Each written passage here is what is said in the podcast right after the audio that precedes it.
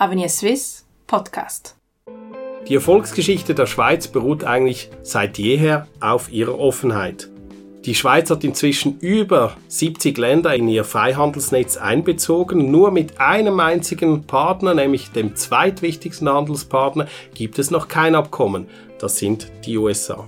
Wir haben dazu im August eine Studie veröffentlicht, die versucht auch zu quantifizieren, wie viele zusätzliche Arbeitsplätze durch ein solches Freihandelsabkommen zwischen der Schweiz und den USA geschaffen werden könnten. Mein Name ist Patrick Dümmler, ich bin Senior Fellow und Forschungsleiter Offene Schweiz bei Avenir Swiss und sitze heute zusammen mit Jennifer Antermatten. Sie ist Senior Researcherin im Bereich Offene Schweiz und Co-Autorin der Studie über ein mögliches Freihandelsabkommen Schweiz-USA, sowie mit Martin Naville, er ist CEO der Swiss AmCham, das heißt der Schweizerisch-Amerikanischen Handelskammer. In den letzten Wochen hörte man immer wieder verschiedene Signale, einzelne positive Signale, einzelne aber auch negative Signale im Zusammenhang Schweiz-USA. Gerade das Thema eben Pharmaexporte, Handelsbilanzüberschuss scheint eben entsprechend zu beschäftigen. Wie kann man nun aktuell die politische Situation hinsichtlich eines baldigen Abschlusses einschätzen? Wie du bereits gesagt hast, Patrick, ich glaube, Mitte Jahr bestanden die Zeichen für ein solches Abkommen wirklich sehr gut, also für den Eintritt in offizielle Verhandlungen. Die Beziehungen auf politisch-administrativer Ebene waren noch nie so intensiv wie jetzt. Ähm, aber es ist tatsächlich so, dass in den letzten Wochen vermehrt auch äh, Diskussionen rund um den Schweizer Handelsüberschuss oder auch Währungsmanipulationen der Schweiz dominierten und die Spannungen wieder etwas äh, sich zugespitzt haben. Aber gerade die, das jüngste Treffen zwischen unserem Wirtschaftsminister Guy Parmelin und dem US-Handelsminister Wilbur Ross lassen auch wieder positiv anmuten. Allerdings stellt sich hier auch die Frage nach den Ressourcen, die vor allem auf amerikanischer Seite ähm, vorhanden sind. Martin, wo siehst du die größten Hürden für ein Abkommen? Ich glaube, zuerst muss man, muss man feststellen, das ist die beste Möglichkeit, die wir seit 15 Jahren haben. Wir sind immer noch das einzige Land, das den Amerikanern je gesagt hat, sie wollen nicht verhandeln im Januar 2006. Also heute haben wir eine echte, eine echte Alternative, eine echte Option zu einem Freihandelsabkommen. Im Moment sind wir alle leicht am Überreagieren, wenn da irgendein Gerücht kommt von irgendeiner Firma, die sagt, vielleicht möchten die Amerikaner dann auch das Ungleichgewicht in, in, in den Pharmageschichten lösen, dann geht die ganze Presse hoch. Das ist ein einseitiges Gerücht, das unbestätigt ist. Auf der anderen Seite sind wir nach fünf Jahren im Mai das erste Mal von der grauen äh, Watchlist der, äh, der Currency Manipulators runtergenommen worden. Das ist eigentlich ein sehr positives Zeichen. Ich glaube mit anderen Worten, die Sympathie in Washington zu einem Vereinsabkommen mit Amerika ist sehr, sehr groß. Es ist also nicht eine, eine materielle Geschichte, sondern es ist, wie gesagt, eine Frage der Kompetenzen und vor allem der Ressourcen.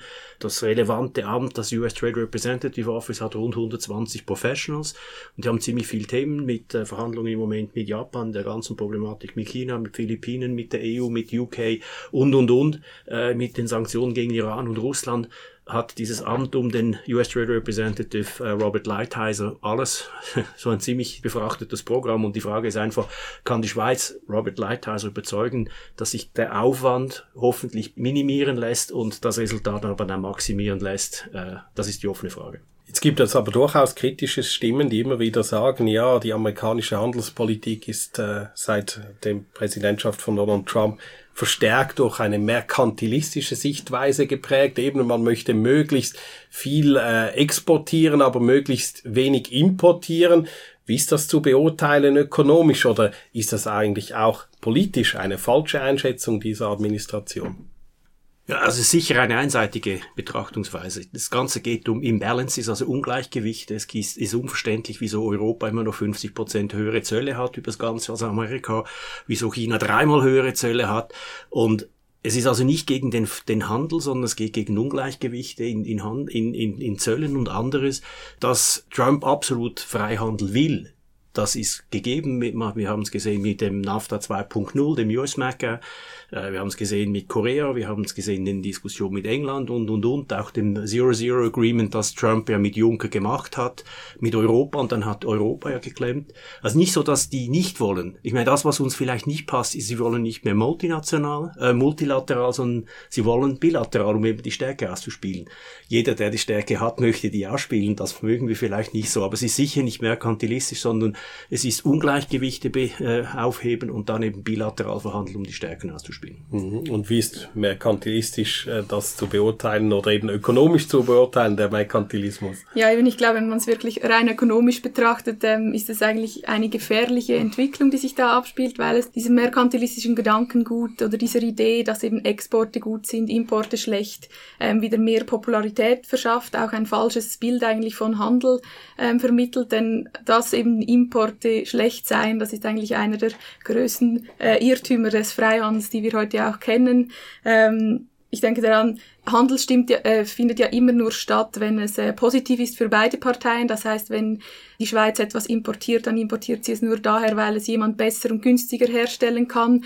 Ähm, und von diesem Handel profitieren dann im Endeffekt eben auch die, die Konsumenten und ähm, weil, weil sie eben etwas konsumieren können zu, zu günstigeren Preisen, zu einem besseren Preis-Leistungs-Verhältnis. Und dass jetzt auch dieser Aspekt mit den ähm, Pharmaexporten wieder aufkommt, das ist eben eine sehr ähm, gefährliche Entwicklung. Wobei man da schon sagen muss, die Frage ist, wieso ist es billiger im Ausland und wird dann nach Amerika exportiert? Arbeiten wir alle mit gleich langen Spießen, haben alle die gleiche Chance und wenn nicht, dann sind das Ungleichgewichte, die eben über Zeit nicht Bestand haben und eben korrigiert werden müssen. Ein großer Teil dieser ganzen Thematiken, die im Moment abgehen, sind eben diese, diese nicht gleich langen Spieße und Amerika sagt, wieso sollen die anderen äh, bevorteilt werden? Also es geht sehr stark darum, gleich lange Spieße zu schaffen mit einem solchen Freihandelsabkommen. Ja, wie würde sich ein mögliches Freihandelsabkommen auf diesen Überschuss auswirken? Was haben wir dazu in unserer Studie?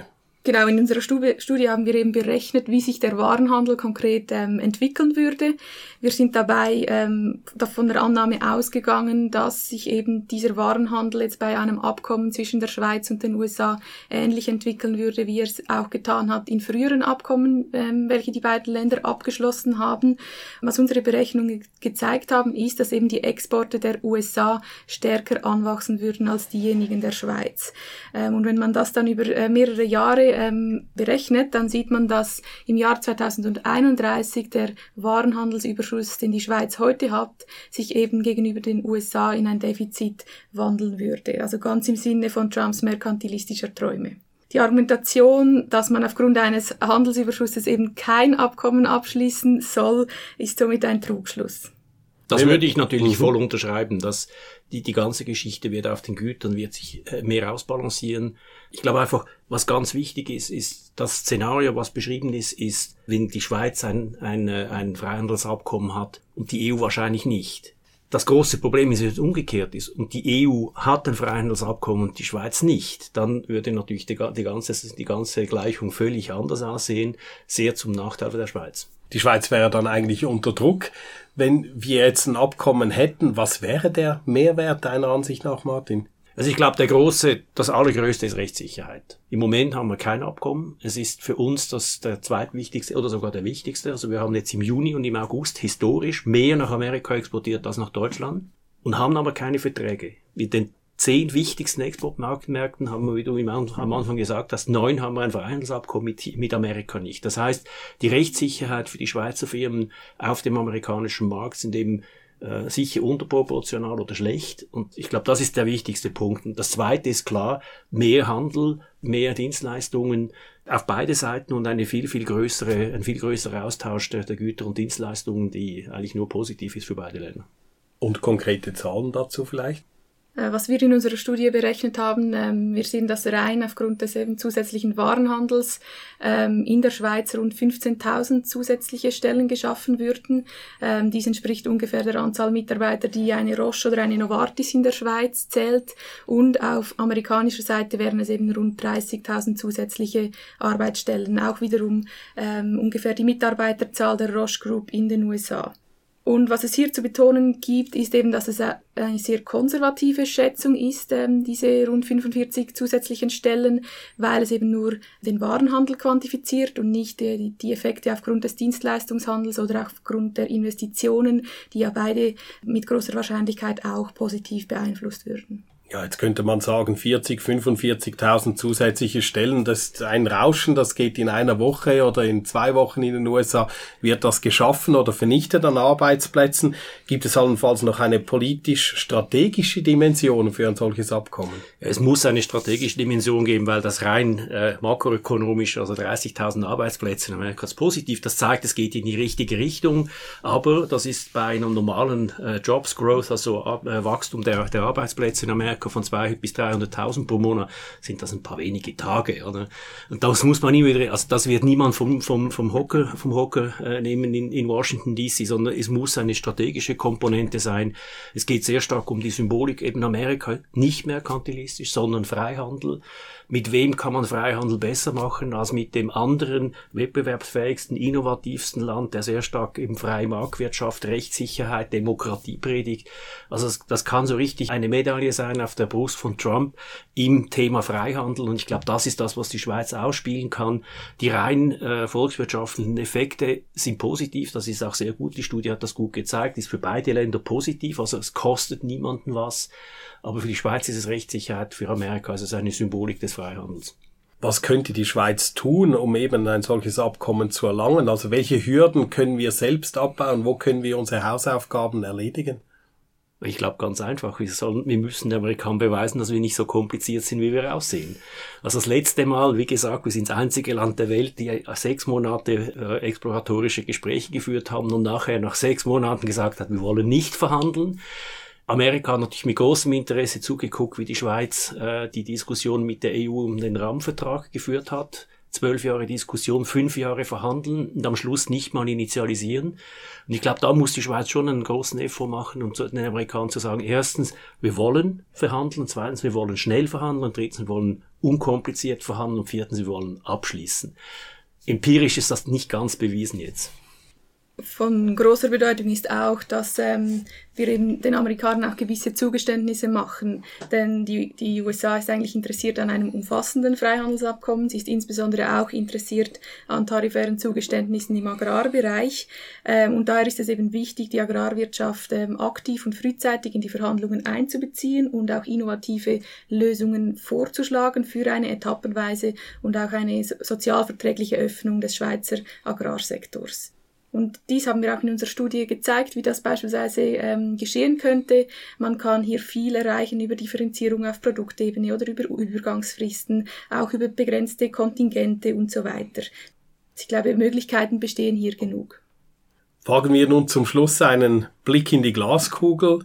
Wie sehen die Beziehungen Schweiz-USA in drei Jahren aus? Also in drei Jahren hat sich nichts geändert, weil in drei Jahren haben wir das Freihandelsabkommen noch nicht umgesetzt. Im besten, im, im besten der Fälle haben wir es vielleicht fertig verhandelt, aber es ist sicher noch nicht ratifiziert. In den letzten drei Jahren haben wir sowohl auf der Direktinvestitionen in beide Richtungen wie auch Schweizer Export nach Amerika 10% plus Wachstum gehabt und das hat keinen Grund, dass das nicht weitergeht. Es gibt natürlich ein paar Erfolg, äh, geostrategische und, äh, und globale Themen, aber zwischen Schweiz und Amerika gibt es eigentlich kein Zeichen, wieso der große Erfolg der letzten drei, fünf, zehn Jahre nicht einfach weitergeschrieben werden kann. Also eine sehr positive Weiterentwicklung. Ja, ich glaube auch, die wirtschaftlichen Beziehungen zwischen der Schweiz und den USA sind ja bereits heute sehr eng und das ändert auch die Diskussion um das Freihandelsabkommen nicht maßgeblich. Die USA sind heute der zweitwichtigste Handelspartner für die Schweiz und umgekehrt ist die kleine Schweiz der beachtlich siebtgrößte Investor in den USA und das wird auch in Zukunft so bleiben. Ich danke euch beiden für eure interessanten Einschätzungen. Wenn Sie nun, liebe Zuhörerinnen und Zuhörer, neugierig geworden sind und mehr über das Thema wissen möchten, dann steht Ihnen unsere Studie Freihandel Schweiz USA Win-Win zum Download auf unserer Webseite avenirswiss.ch zur Verfügung.